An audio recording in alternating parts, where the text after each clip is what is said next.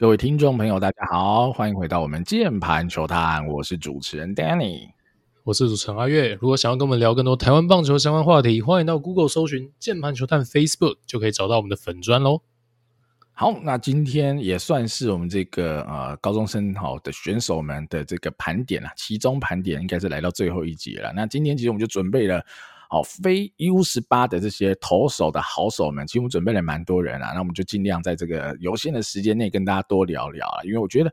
呃，会准备这么多人，是因为我觉得真的都蛮有。意思也蛮值得拿出来聊的啦。我觉得这些人，我觉得呃都很高几率，未来是有有机会，如果参加中职选秀是有被选到的可能的哈。好，那我们现在先从哈今年的冠军好了，古堡加商的投手开始看。好，不过古堡加商今年哈的投手的话，就是清一色啦，就是高二人。那你说高三的，可能我们在上一集已经提到有林胜恩了嘛？那剩下的比较主力的投手都是高二的投手。那我们就先从里面长最高的好了，好了，可能也。大家听到最多的名字开始，萧齐，好，身高一九七，体重九十七，右投哦，他是不是右投右打？这就蛮有趣，因为有人说他是左撇子哈，所以没关系，他就右投，很有趣的投手啦。这个身材超棒，好，绝对是一个近乎完美的投手身材了。那我觉得他也是成名甚早了，他在国三的时候，应该我就有听过他的名字，因为他就已经长得蛮高，而且球速就已经很好，可能已经破一百四了。但是他高一其实进来以后。就是蛮悲剧，就是控球啦，所以其实他的球已经喷到一个呃快快不行了。然后如果大家看一些近期的报道，其实他自己也也深受困扰嘛，哈，投到有点没有自信心的哈，还要买一些励志的书籍哈，来来鼓励一下自己。那我觉得近期他调整的，我觉得还算 OK 的啦。以如果他曾经这么惨的情况来看的话，现在已经叫做。进步蛮多的哈，但他现在控球还不算是多好，没错，但已经进步蛮多了，而且他就是有这个身高，而且他就是一个有机会摸到一百五，他目前可能还没突破一百五，但他应该哦，依照这个身高还是蛮有机会在姿势更稳定哈，然后动力链做得更好以后，应该是蛮容易可以突破一百五的投手，所以他的资料就摆在那哈，真的是蛮好的一个资料，那就看看他这两年能。发展到什么样的情况，他的 command 能不能持续进步，以及他的变化球能不能好投出至少有可能一颗非常不错的球种，那到时候就会更有趣了哈。阿云你怎么看萧呃，萧齐今年高二，然后所以他也都还是非常年轻。那单纯论这个身体条件上，有可能是当届最好哈，这快两百公分啊。那但光靠这个身高，当然就大家很有想象空间的嘛，大家就会想到。的一些火球男，像类似林政伟，他球速条件非常非常的好，等等，哦，那有这样的一个身高，大家就会让人家是浮想联翩呐。那当初他有点在跃上这个主流媒体的这个目光，还有大家这个乡民的目光，应该是在这个木联呐。他木联呢，他出来先发三局，丢了一个九连 K。哇，可怕！虽然说对手并不是这种像这个非常非常强的球队，然后是这个呃，应该是东市吧，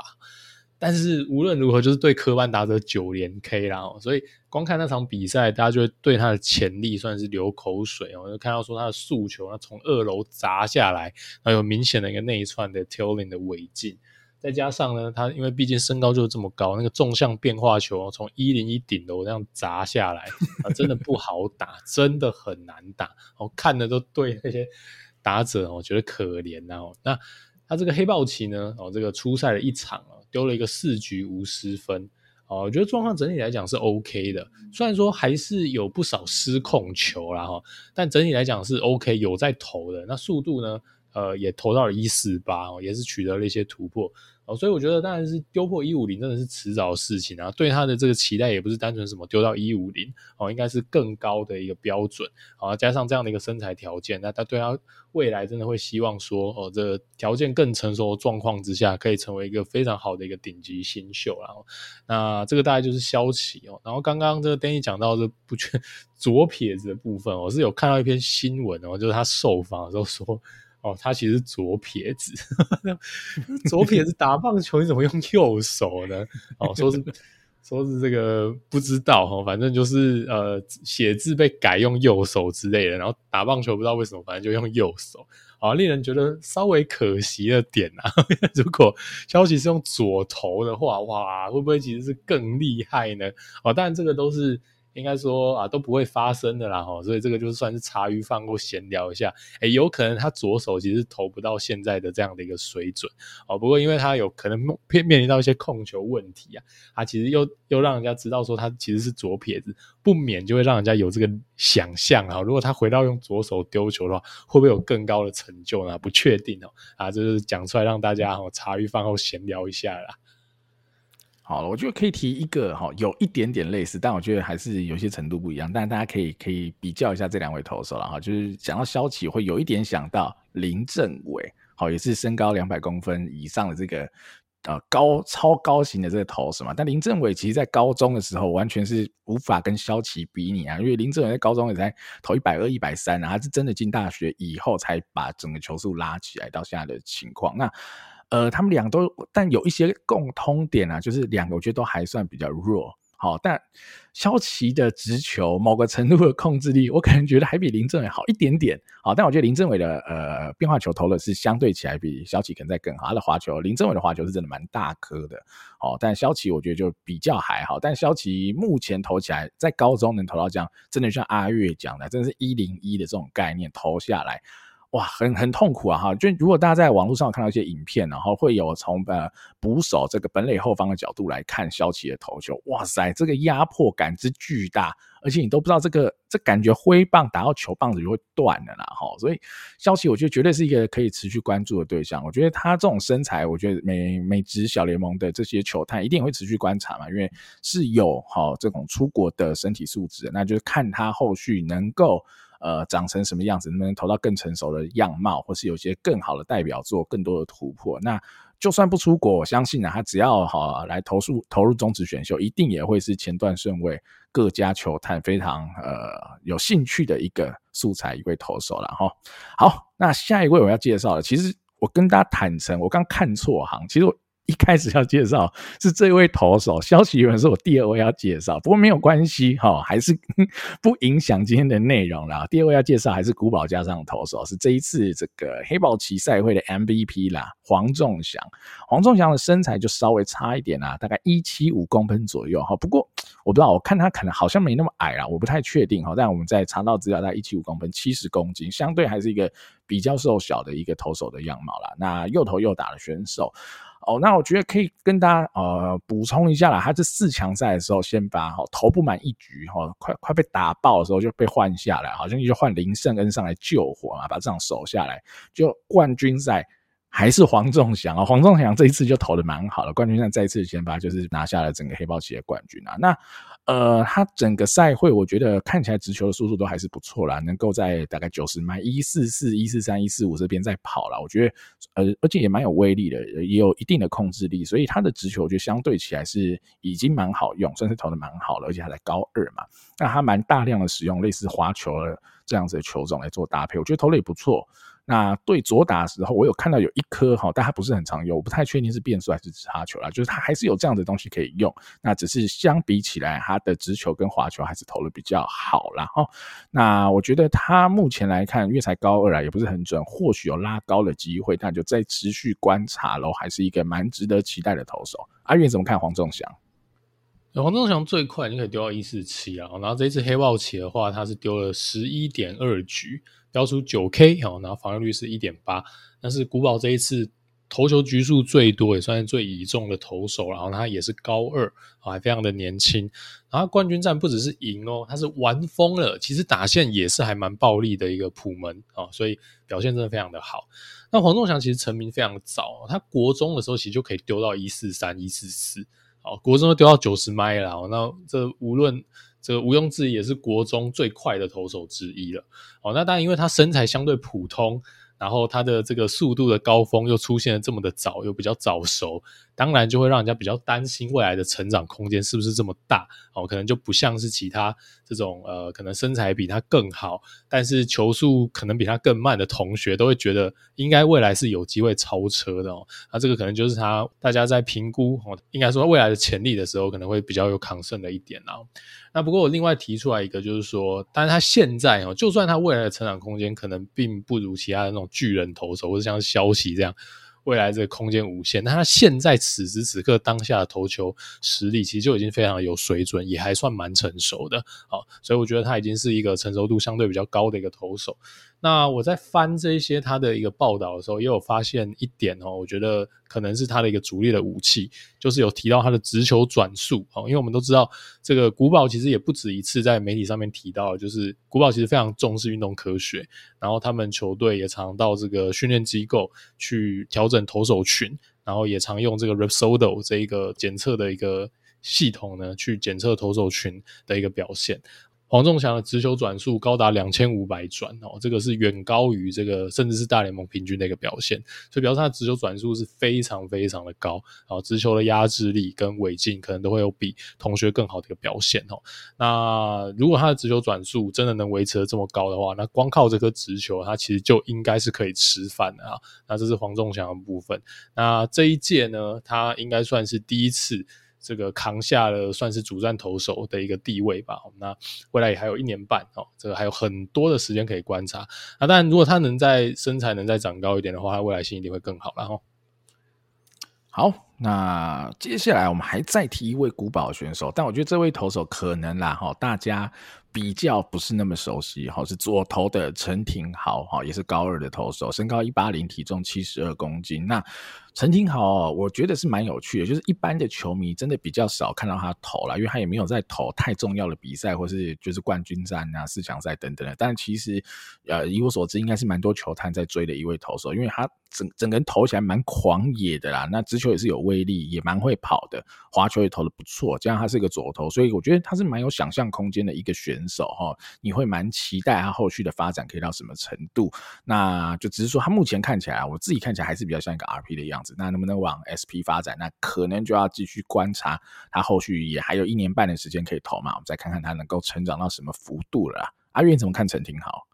对陈廷豪，我真的就比较不熟了哈，因为他真的比较不在这个大众的视野之下，所以我这边不做太多的评论。带一下黑豹旗成绩啊，他这一次黑豹旗其实出赛的也不多，只投了一局掉两分。那现在最快的球速是一四四哦，那我觉得确实就像 Danny 讲的，真的是个潜力股，因为毕竟就是个有速度的一个左投，然后他身体看起来也都还很瘦啦，所以这个未来等他这个肌力还有身体条件成长起来的话，想必这球速可以更上一层楼。那这个是我们提到古堡最后一位投手，我也再补充一下刚刚讲的啦，就是其实我们看到很多古堡选手的访谈，或者是古堡周总的访谈，我们可以看到说不止一次，其实非常非常的多次，古堡的选手或是教练团的成员都一直提到这个运动科学对他们的一个影响。那我有看到一篇访谈，周总有提到说他会带投手群一周去两次训练机构，哦，就是。呃，去做这样的一个检测，还有去给这些运动科学的一个教练去做调整，这个我真的是非常非常的肯定，因为其实传统的这种我们棒球的体系呢，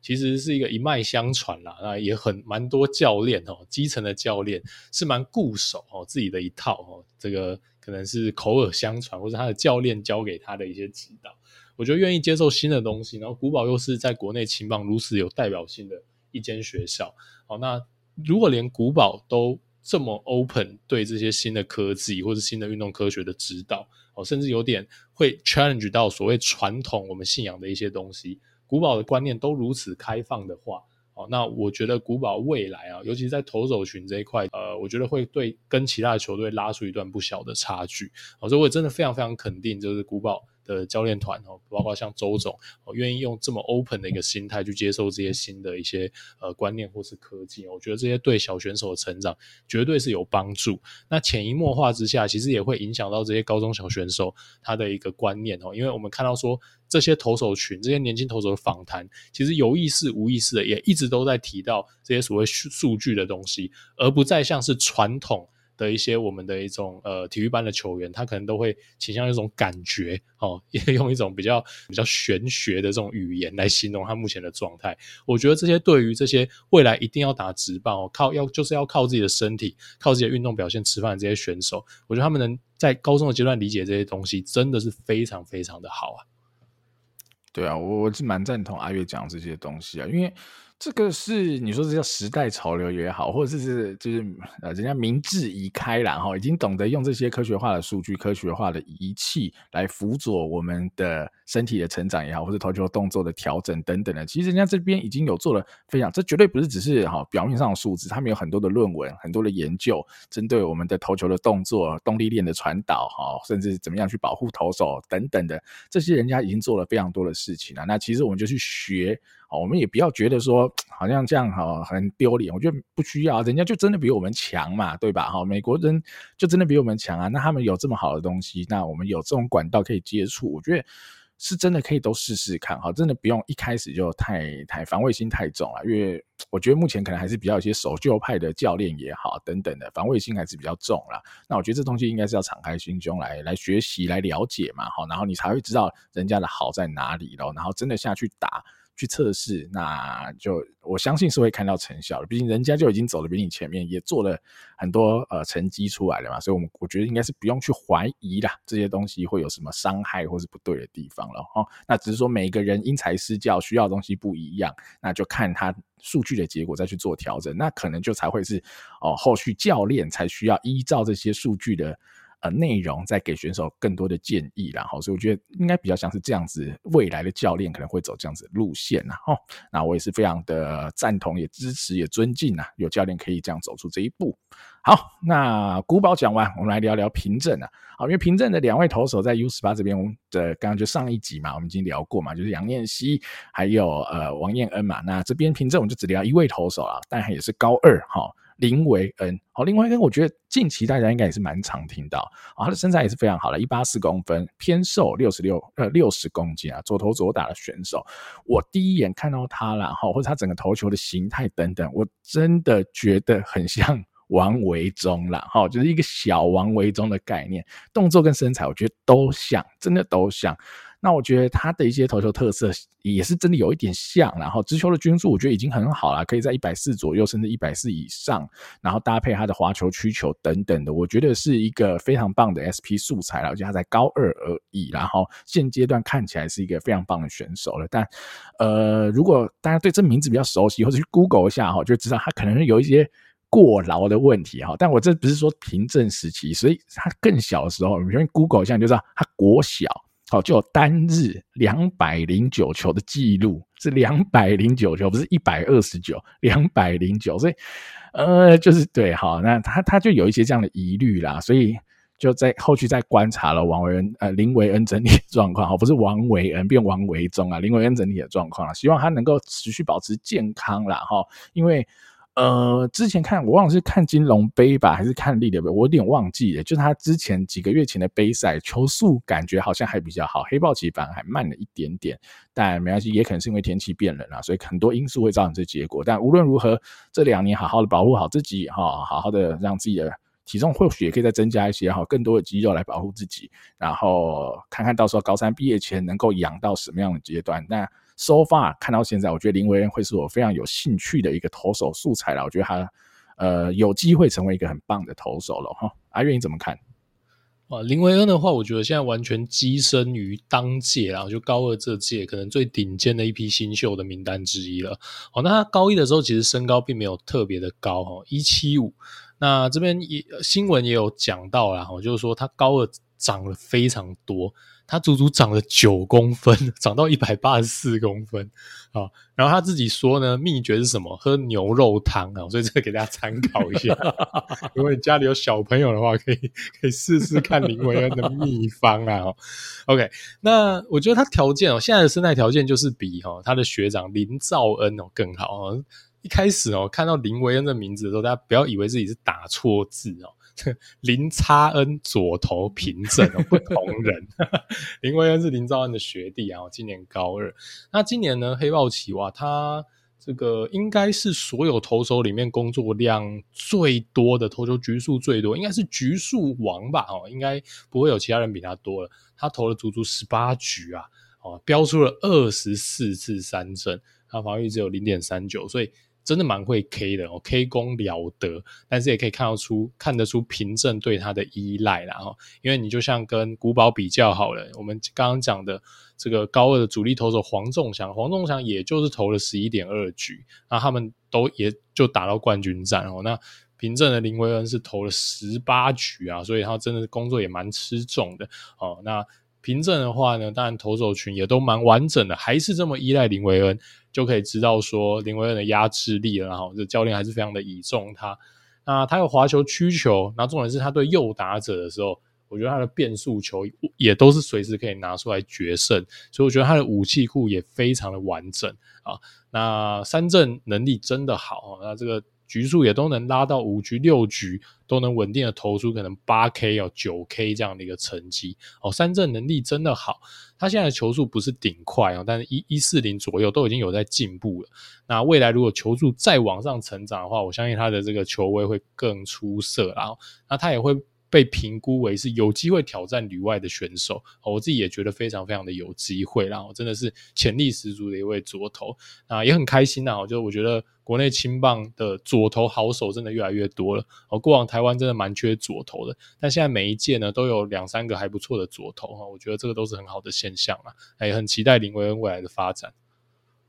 好，我觉得有一个哈，看到林维恩这边啊，我有一个有趣的议题，我觉得也可以跟大家分享，或者我们再讨论一下。就是啊，近期啊，我看到有不少的朋友会说啊，平镇是会特别超投手啊，导致哈平镇毕业以后进入职棒的投手好像表现不如预期，或是容易遇到伤病啊等等的情况。哦，我我自己看这件事，但我不确定哈，这训练的过程有差异或怎样。但其实你看林维恩的 case 嘛，他在国小就已经被超爆了。平镇就是台湾好数一数二的强豪，所以他拿的就是人家国小国中最强的这些投手，所以很可能哦，这些人在进平镇以前就已经被操爆了哈，只是大家没有去 follow 到更早以前的一些内容，也不知道他们国小国中怎么训练的嘛，因为那时候新闻量或曝呃媒体曝光量、电视上的转播一定相对是比高中少很多，所以其实我不太确定这个因果关系是不是真的那么绝对哈，就是比如平镇。养出来的投手容易受伤，是因为平镇的问题。我我自己没有那么肯定这件事哈。当然，我也不是很确定、很了解哈。平镇的整个训练是不是真的会造成选手过大负担等等？但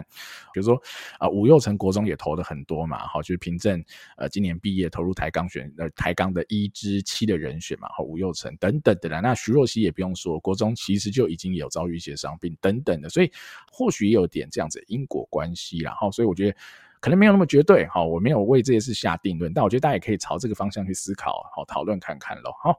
好，那凭证的林维恩讲完，我们再来讲哈，今年哈这个黑豹旗的第二名哈普门，好，普门我们带两位投手好了哈，第一位我们先带吕玉婷，好，吕玉婷是高三的投手，身高一八零，体重八十三，那吕玉婷呃又投又打的选手，那他比较哈，大家觉得比较有趣的就是他今年其实两度的压制的凭证，好，相对起来我觉得是一个。呃，还蛮有趣的一个选手哈，但我们可以细看一下他的投球姿势是有一点这种四分之三，然后接近侧投，大概是这样子概念的出手哈。那他直球大概就落在一四零上下，甚至呃常常是一三八、一三九等等在跑，但还算会跑，然后搭配一颗我觉得还蛮不错的滑球，但滑球球速也不快，可能一百二甚至一百二不到，我觉得还算是能够压制打者的这样子类型，而且他相对还算是蛮准的，我觉得相对还是投的蛮不错的。但如果哈要我这样看，我自己觉觉得。虽然说哈哈近期好像有压制平镇这样子的能力，但整体看起来哈，如果要以一个选秀的角度嘛，毕竟他已经高三来看的话，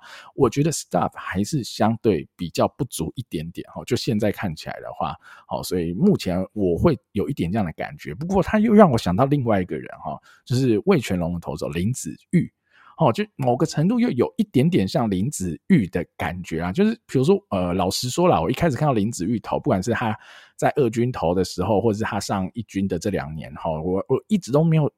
我好像没有特别哈，觉得林子玉的 stuff 有到一个非常好的程度，但其实他投出来的成绩相对起来，我觉得是蛮不错的哈，是有压，是有一定的压制力的，所以或许啦，哈，这样子投手类型也还是有，还是有一个不错的表现，那就看。后续呃，中职的各家球探怎么来评估这样子一位投手了哈？那阿元你怎么看呢？李玉婷？对，李玉婷今年的话，就是普门击败平镇的那一场比赛里面，他跟林维恩对决，然后先发同场对决，然后赢了平镇，好，所以当然能压制住平镇，我 这绝对不是开玩笑，表示他现阶段此时此刻的压制力绝对是有水准的，不然真的压不住平镇这一条可怕的大线。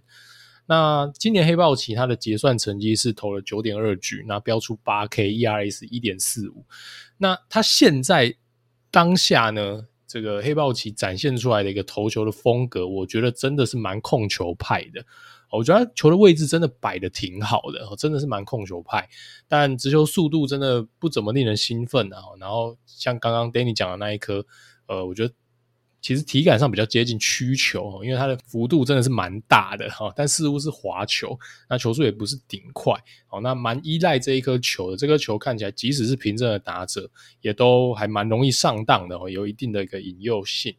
但是呢，其实他高二的时候，黑豹旗他有丢到一四三，哦，所以其实反而他高三呈现出来的一个诉求条件是明显不如。高二的那这个也不确定啊，是什么状况哦？是不是一些调整状况的问题啊？或是这个有遇到一些机制上的卡关，这个就不得而知。但是我觉得以他现在这个球路的控制能力、控球能力，还有有一颗还不错的一个变化球种，如果他的直球速度能回到这个接近一四五的话，我觉得他的压制力真的会明显的在。往上跳一个阶段哦，所以呃，我觉得这边你可以观察一下吕玉婷高三下的一个表现，尤其是在这个球速的条件上，是不是能找回他当初的这一个速度？然后如果有这样的一个速度表现的话，其实我觉得他会是一个还蛮不错的一个选择哦。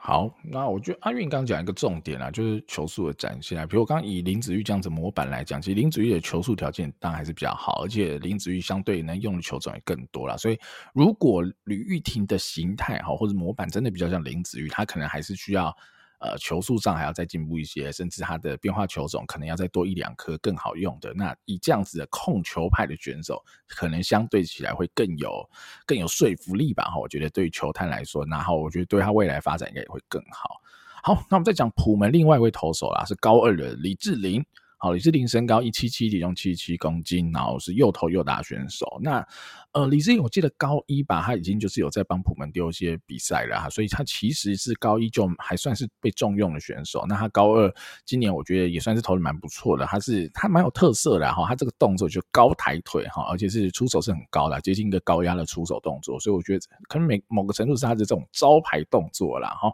他今年最快其实有摸到一四八，那只是黑豹旗最快好像只有到一四三。然后，那我觉得，呃，整体看下来，当然还是以高二来说是一个很不错的投手啊。那他，呃，实战中我觉得还蛮仰赖需求的哈，几乎啦，我我自己看了，但我。不敢说我看了他的每一场比赛，但曲球的使用量是相对是比较大的，所以未来啦，如果再观察李智麟这位选手，我就看他有没有更多的球种好的搭配等等的，会不会有一些比较不一样的配法了？毕竟你的曲球要对到左打，尤其如果你是要到直棒的这个阶段的话，相对这个组合包就比较感受上，然后感受上比较不够用了。然后，那阿月你怎么看呢？李智麟？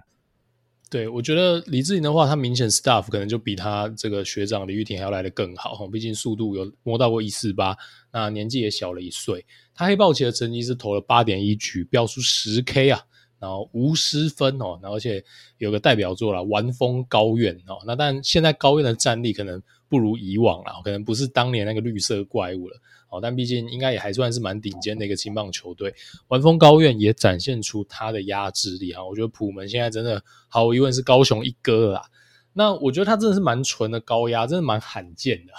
为什么现代这个高纯高压的投手那么少呢？因为其实他真的不大符合人体工学。那大家要知道，高压并不是把你的手往上抬。哦，由上而下就好了哦，因为你的手其实是绕着你的脊椎去做旋转的啦，所以其实你要怎么取得更高的出手角度呢？其实你必须把你的脊椎往左，呃，就是 应该说把往左躺下来啊，就是说你的必须跟那个地面的倾角哦，地面的角度哦，必须缩小一点，才能把你的手自然的拉高。所以当你的手在绕过你的脊椎的时候，它才会就是比较出现一个纵向的一个回旋。好，所以呃，绝对不是说你。肩膀是平平的，然后手这样子由上而下，这样就是高压，没有人这样投球的。然后，所以这也是纯高压投手很罕见，跟为什么绝大多数的投手都是比较偏四分之三的出手，就是这个道理哦。因为你要把脊椎这种往左躺哦，其实说真的蛮不舒服的。大家可以自己在家里对着镜子试试看，但千万不要闪到腰了，闪到是没有负责。对，那我觉得李志颖那真很有趣哦。然后，呃，Danny 刚刚你你提到就是说他球。种的问题，我觉得李志霖自己绝对有意识到哦，因为我看到他的一篇报道，他自己也有提出来，他认为这是他的弱点，因为他其实今年的时候也有入选 U 十八这个中华队的一个培训队啊，但最最后并没有选上最终的名单啊。不过我相信对他来讲也是很多刺激。那我这边这个这篇报道有问到他就是新学年的目标，呃，他有提到，但增加球数这个是我觉得每个高中生都想要增加。他说他的球种真的太少。好然后他也有意识到，他目前只有横向的位移的球，而面对左打者可能会比较苦手，所以他现在优先会跟学长李玉婷学习变速球，让他新增一些所谓往右边或是比较偏纵向的球。好，所以我觉得他是完全了解自己的弱点的。好，只是说可能黑豹旗，因为毕竟这个离 U 十八比较接近啊，可能还没练成哈，所以未来很期待啊。他如果能把这一个这个路线哦，这个方向另一个方向的这个变化球。off speed 的球也练起来的话，我觉得他的压制力应该会再更上一层楼，所以我们可以观察一下他高二下哦有没有成功把这个球种练起来了。哦，对，我觉得他刚讲这个是蛮重要的重点，因为一般来说啊，哈，高压的投手应该会更强调用纵向的变化球跟打者对决嘛，因为他会采用高压，就是让他的直球有角度，在直球有角度的情况之下，你的纵向变化球的引诱性应该是相对会更好，因为打者会更难分辨你的纵向变化球，比如说罗力的直叉球哦，那就是真的从二楼丢下来的概念嘛，所以呃，我觉得他这个方向我觉得绝对正确，那就看他后续怎么的，好，再加油再练，那我觉得他相相对来说，目前。我觉得还是一个蛮不错的投手素材，而且我觉得他是有机会吧，我感体感上还是有机会。往 SP 的方向继续走，那就真的是要再增加一些球种了。然后我刚也突然哈想跟大家来分享一件事啊，因为就是普门嘛，这两位投手我们聊到这哈，就诶他们今年的黑豹旗在四强把平镇干掉嘛哈，闯进了冠军赛，然后中断了哈平镇呃跟古堡这个对决的这个老戏码了嘛哈。那我觉得有一个有趣的点啊，我们在最前面阿月有稍微提到一点点，但其实我们没有很完整讲，就是这次的黑豹旗是打七局嘛哈。所以七局这种东西真的是，你只要有一两个不错的好投手，你其实哈相对不是那么强的学校，也是很有机会扳倒对手。因为你不需要打到九局，因为局数越多，变数越多啊，你可能就要准备更多更好的投手来应付一场比赛。那你可能相对哈，你的王牌投手没那么多的这些比较，呃，也不能说不够强，就像普门也好，这样或英歌工商这样子的球队也好，诶，他们好像会更有机会，因为他可能只要掌握一两个。进攻的契机，加上投手只要今天表现不错，吃掉七局相对也没有太难嘛，对吧？好，所以我觉得在未来啦，假设真的 U 十八以下都改制成类似七局的情况的话，哦，搞不好这种顶级强豪跟次强豪哈这边的差距就会再缩小一点了啦，在成绩上，好，也跟大家分享一下了哈。好，那普门两位投手讲完，我们来讲哈。刚刚有提到啊，也是四强的选，也四强的球队啦。英哥，英哥工商了哈。英哥工商这边，我们来讲一个我自己呃，我我觉得我觉得还蛮好的投资。我自己就我看到哎，我有一点呃眼睛有哎，突然被他的投球动作吸引住，然后我觉得哎，这投手真的蛮不错，是魏洪亮。啊，韦洪亮目前也才高二，身高一八零，体重七十五公斤，又投又打的选手，我觉得整体是真的蛮不错，直球也不错，曲球也不错，滑球偶尔使用搭配，我觉得都还不错。我觉得整体来说，他是好，目前我看起来蛮有机会往 SP 发展的一个。投手或许不是像呃能出国这样子这么好的投手，或许可能没办法吧。哈，但我觉得以中职来说，他应该就现在来看，我觉得他是有机会投先发的啦。哈，所以后续可以再观察韦鸿亮这个投手了。阿、啊、愿怎么看韦鸿亮？对，我觉得韦洪亮确实动作非常非常漂亮，本格派非常漂亮。那这次黑豹前他投了四点二局，飙出八四三振哦，所以这个也是 K 攻在线啦。哦，防御率是三哦，掉了比较多分哦，但无妨啦哦，才高二而已。那他的动作非常的简洁快速啦，然后变化球真的蛮大颗的，现在最快已经可以丢到一四五。那我觉得他球速应该绝对有往上提升的一个空间哦。然后莺歌真的也。必须提一下啦，就也蛮多这个朋友在讨论哦，英哥真的出了蛮多好投手的，相对于哦他们这个整体球队的战力哦，其实，在新北市嘛，都活在古堡的阴影下面。但是，英哥出了超级多好的投手。光就这一届黑豹旗来讲的话，哦，当然可能并不是每个人都同届哦。这个你就有林伯俊可以用哦，然后你还有像是韦洪亮，那高三还有陈潜中的学长，我们刚刚讲的这一个左投曾义祥哦，所以其实他的这一个投手的深度、厚度跟完整性，还有王牌投手的强度。其实说真的，真的不下是一线科班哦，真的这个战力真的蛮强的哦，所以可能是这个王传家教练在培养投手真的有一套吧，我不确定哦。但莺歌这一块的投手真的不错哦，所以往往就是你可以看到玉山杯的时候，这个古堡 这个就招了很多莺歌的这个佣兵投手进去啊，然后也都可以派上用场，像是韦宏亮、林伯君都不在话下，一定得哦去。把 加进来哦，让自己的战力更坚强。我觉得这也蛮有趣的哈。这个英哥出投手哦，这个大家真的可以看一下哦。甚至呃，莺歌出品的野手哦，弄一弄诶也会变成投手。刘志荣就是这样子，所以真的有一套，我觉得这很有趣啊，跟大家分享一下啦。好，那哦，刚刚聊了这么多，其实哈蛮多哈。绝大多数其实只有吕玉婷是高三的投手，其他我们都聊高二的投手，所以我们还是有特别哦、再找一下有没有一些高三遗珠的投手哈、哦，没有在比如说黑豹旗的四强、八强等等的视野。好、哦，我们非常快了哈、哦，我们来 remind 大家一下，其实有两位我觉得是非常好的素材，非常好的投手，但由于他们。挂得太早了哈，六十四强就输了，所以可能大家真的就比较没有看到他们的投球，或是像最近啊近期相关的内容啦。就是三名的两位，我觉得都是非常棒的投手哈，黄子豪还有周彦农。先聊黄子豪好了哈，黄子豪身高一八八，体重七十公斤，哈，又头又大，好，听起来就是一个非常棒的投手身材啦。呃，他高一有曾经开过手这边的骨刺，然后小小的隐忧，哈，但是我觉得目前啊，高二高三看起来应该是没什么太大的影响。他主要可能就是二缝直插球跟打者来对决搭配，我觉得有些少量的滑球变速球，哈，有在投，但投的没那么多。那目前的速度可能就是在一百四上下或一百四出头，好，这边在跑，但是他的这个身材跟他现在能展现出来的球种，好身材的这样的潜力，目前看起来，我觉得还是有往 SP 发展的机会。我觉得还是有往 SP 发展机会。那只是说他们真的挂太早了，六十四强就输了，所以大家可能都比较没有再看到他们。那其实，呃，三名在今年初的幕联，其实成绩都还是蛮不错的啦。所以其实我觉得黄子豪应该都还是各家球探一直在 follow 的一个投手目标了哈。阿云你怎么看黄子豪？对，我觉得黄子豪其实非常非常好，然后他是高，因为高三这一届，我觉得呃，应该明显相对其他届投手可能比较欠收一点，哦，因为高三的这个林胜恩这个应该不会留在台湾嘛，哦，然后我们刚刚提到这些 U 十八的好手，其实大部分也都是高二，好像是杨念熙、王彦恩。林伯俊，乃至于我们刚刚提到这一整票的平镇古堡的好手林维恩啊、萧琪啊、哦李志霖啊、韦洪亮等人，清一色全部是高二，哦，所以我觉得高二这一届哦，真的是投手超大年，哦，但不见得都会留在台湾哦，但是呃，我至少啦，哦，中职的球队如果有缺投手，高二这届应该是可以大进步，好，那对三名这两位投手，但相对他可能在此时此刻。的这个战斗力上可能会不如平镇古堡这些王牌投手哦，但他们的未来性真的是绝对不输哦。一届竟然出了两个一百九十公分左右的一个投手，然后又是三名高中哦，这个又瘦又长的投手，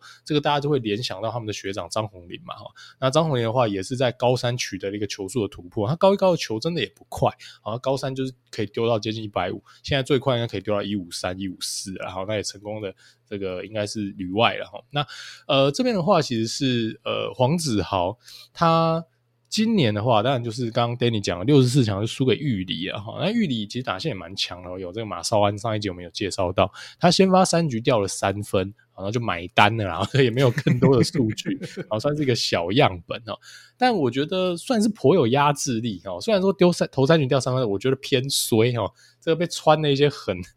就是很衰的那种滚地安打，还有被碰了一些煞死这样子啊。然后他其实球速的部分，我看到资料，他在今年的东岸联盟有丢过一四六哦。哦，那我真的觉得他的速球控制非常不错哦。球速其实是有的，都在一百四十公里以上，身材又好。然后速球控制在两个边角，我觉得是蛮不错的。他的控制能力真的很好。然后他在木联的话也都投得很长啦。哦那呃，他的活跃表现其实也是这个三名木莲可以走的比较远的一个原因呢、我觉得是主因呢、哦，但是就以黑豹旗的表现来讲哦，呃，我觉得他变化球真的比较现阶段比较容易被打到。虽然说玉里的打者也都没有掌握的非常扎实，但是就是很容易被打到。然后被打到就会出莫名其妙的问题，然后手背没那么挺啊，或是找洞钻之类的，好，所以他的失分那一场比赛是比较多是由这个方向来，但我真的觉得他诉求非常非常的有品质，我也同意这个真的是必须去往 SP 发展，好，这个我也真的觉得蛮有机会的，然后呃，今年呃就要毕业，哦，明年就要毕业了嘛，所以如果是有机会马上投入中职选秀的话，我觉得是蛮有可能在前段。呃的顺位哦，前段的轮次哦就被职棒球队带走了。我觉得我们可以好好关注一下黄子豪这位选手。好啊，那黄子豪我觉得真的是可以持续观察，但他的同学我觉得也也完全哈没有居于下风啦。周彦农，周彦农身高一百九，体重七十八公斤，又头又大的选手哦。他的身材目前啊已经可能又比黄子豪更好一点了哈，因为他的七十八公斤相对起来是比较符合这个身高，然后他。高二，也就是今年的年初啦，哈，是木联的投手 MVP。我听到这就应该很强哦，所以你应该没想到三名 黑豹旗六十四强就就输了啦，哈，比较可惜。那极速应该是可以摸到一四四左右了，然后我没有太。精确近期的数据啊，但他应该是可以摸到一四四，甚至再更快一点。然后我觉得他的这个身材跟呃他的动作，其实他的动作我也觉得蛮不错的。说真的，我觉得以这样的身高的投手，他的动作整体都还蛮不错。所以我对于他的球速能再更上一层楼，我是呃蛮期待的。我觉得他是有机会在高三毕业前就摸到比如一四八一五零左右的啦。那他的变化球、曲球、滑球、变速球也都有，也都有在投，投的我觉得也都不差。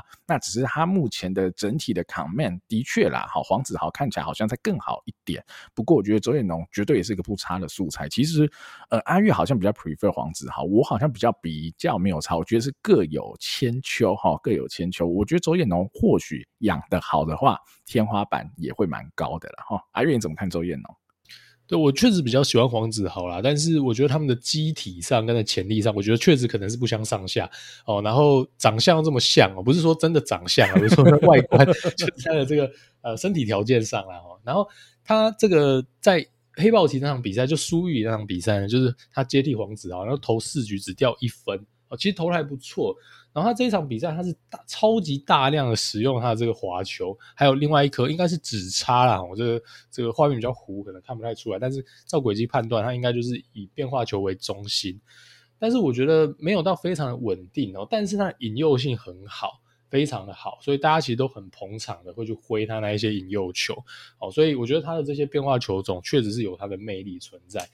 但是我不确定说是他们的情搜、他们的策略，还是说周彦农的投球风格现阶段就是这样。他那个变化球的比率真的是高到一个吓人，我没有一个一球一球算，但绝对是三分之二以上啊！他速球真的投的非常非常少，那可能说现阶段他对速球相对比较没有自信，那边。滑球确实有效，那好用就一直用也 OK 啦。不过我觉得这一块就是他未来可能要再去强化的一个地方哦。因为黄子豪前面三局他做先发的时候，会觉得说哦，他变呃他的直球其实蛮敢用的，然后也蛮有压制力。大家也可以看得出来，他的决胜球就是直球。结果周彦农上来后援的时候，他画风丕变。哦，这个滑球一直练，一直练，然后大家一直挥，一直挥，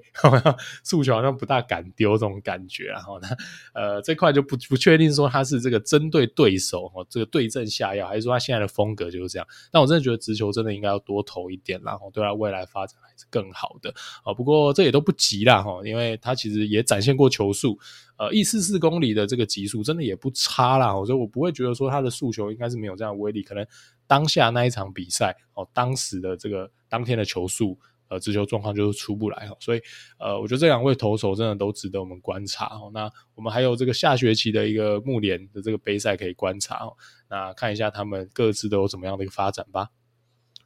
好，我觉得这两位真的都是蛮有机会朝 SP 发展啊。如果未来有机会投入中职选秀的话，哦，大家都可以再注意一下这两位选手。好，那接下来我们再聊一位我觉得蛮有趣的投手啊，大理高中哈高三的张元凯。好，张元凯，我觉得大家可能也听得比较多，因为他的投球姿势是蛮特别哈，一七九公分，八十公斤，又投又打。他的投球姿势呢，刚刚我们有提到嘛，比如说我们刚提到像吕玉婷，好了，我们觉得可能是比较像四分之三哈，或是四分之三接近侧投，可能还不到真的侧投。那张元凯他就真的比较像侧投，然后他就真的比较像侧投，而且他是一个这样怎么归类呢？短挥臂的侧头哦，还有点像这种感觉，人家内野手在传球哈，有这种这种这种感觉哈，这种感觉，但。哎，他球还真的蛮会跑的哈，球是真的蛮会跑的，然后有一颗蛮不错的滑球哈，他光这两个球，我觉得就已经蛮有意思，有意识到如果他投入选秀，我觉得会是一个可以用的牛棚投手的素材了哈，就是可以选来练练看，就是蛮有趣的，我觉得是有趣的，因为他的节奏很特别，动作很特别，然后直球也不错哈，滑球也不错，但我近期有看到一些新闻，他好像想要去美国念书啦，所以我不知道他会不会投入中职选秀了，但就是跟大家分享一下哈。大理高中的张元凯，我记得他之前有入选过这个 U 十八的培训名单，然后只是最后没有入选就是了。阿月你怎么看张元凯？我觉得张元凯观赏性很高，就那打开大理的比赛，然后是张元凯投，我就默默就这样一直看，你知道吗？因为他投就很有趣，哦，就是因为呃，他就刚 Daniel 讲了嘛，我我蛮推荐大家去看他的影片的，说什么叫短挥臂侧，我觉得。说真的，我觉得他比内野手还内野手，真的内野手的挥臂都比他大了。我想真的，就是因为他这个抬脚嘛，然后那个手套这个手双手往后一拉就直接投了哦，完全就是内野手的一个动作哦。但是球蛮快的，然后往右窜，就那个侧头的自然的右窜的尾劲非常的明显。然后他有一颗超级犀利的滑球，所以其实那个体感上好像在打李正昌的感觉，真的就是这样。他也没有在跟你啰嗦，就两颗球种哦，要么直球，要么滑球，这个就是非常李正昌的风格啊，我觉得很好看呐。然后黑豹其实他投了十局。那标出了十一次三振，无失分呐哦，这个压制力真的是够。虽然偶尔看得出来比较不稳呐哦，这个跟李正昌差最多的就 这个地方，偶尔会这样 糟尖一颗哦，但真的瑕不掩瑜哦。我觉得呃，他真的应该是蛮有机会丢中指的牛棚的哦，这种这个。既既奇怪嘛，然后又有速度，又有三振能力哈。这个偶尔上来丢个短局数，我觉得会非常非常的有压制力。只要他能把球路的抗面还有控制能力再提升，我觉得是蛮有趣的一位新秀啦。对啊，哈，不是，只是蛮可惜啦。如果他真的去美国念书的话，哈，就不知道哈未来哈，假设他也是继续打球，动作会不会变啊？然后会变怎样？不知道哈。但现阶段来看，张元凯，我觉得会是蛮有趣的。大家哈，如果木联或者其他的比赛有再看到的话，可以再多留意一下喽。哈，好，那今天最后一个了哈，最后一个压轴了哈，我们聊一个北科复工的高三投手吧。哈，赖应豪，身高一七三，体重六十五，又投又打。哈，关于这个身高一七三哈，因为我看了哈。呃，有一些人写一八零哈，但他近期一些新闻应该是一七三，好，所以我就先姑且用一七三这身高了哈。那其实赖英豪是一个哦，我觉得偏速球派的投手，他在立德杯有丢到一四九，那黑豹旗有丢到一四七，哦，其实已经是非常快的速度，因为黑豹旗普遍啊。各家投手都丢的不是那么快的情况下，他也丢到一四七，算是数一数二啦，可能就只输林胜恩之类的啦。那他是呃直球，我觉得真是蛮有威力的哈，但是控球偶尔哈，我觉得比较不稳定。好，就像我看了那一场比赛，他可能呃稍微投的不好，但后续哈，诶投了一局到第二局以后，诶就稳定很多，所以他可能有一些稍微不稳定的这种状况了哈。那变化球它主要就是滑球、变速球，就都能用，而且都还不差。我自己看起来都能用，而且都还不差，所以我是觉得蛮有趣的这位投手。我觉得目前看起来有速球也有变化球，那可能就是身材上假设只有一七三就比较可惜一点点啊。不然我觉得也是蛮有潜力哦，成为一个牛棚好用的选手了哈。阿月你怎么看？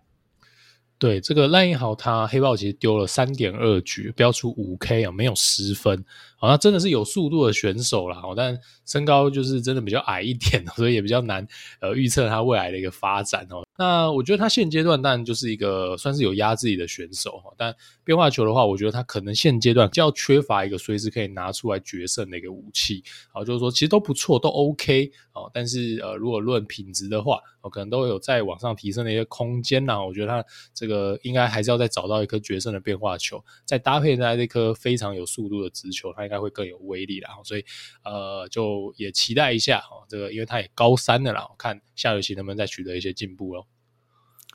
好，那今天我们准备的投手大概就到此告一段落了啦。然后，那其实我我讲真的啦，哈，高中生的这些好手的介绍永远介绍不完啦，因为其实有蛮多选手都是蛮蛮值得聊，或是都蛮有趣的。可是这碍于篇幅嘛，哈，碍于我们能准备的量来说的话，可能就是聊到这边为止。像是呃，我们原本有一些设定的名单，像高院的张承恩啊，哈，花体的石子林啊，普门还有林玉成啊，甚至你说南英高二的赖威成，好，美和的李军，其实还有很多很多。啊，好的选手，那当然也不止投手，其实在打者我们也是一样啦，哈，能介绍的有限，所以 可能请大家多包涵啦，没有办法涵盖到所有所有的好手，但我们已经尽量了哈，用这四集的时间把哈我们其中盘点的一些投手跟打者再跟大家做一次介绍了哈，那再次感谢大家的收听喽，那我们下次再见啦，我是主持人 Danny，我是主持人阿月，我们下期再见喽，拜拜，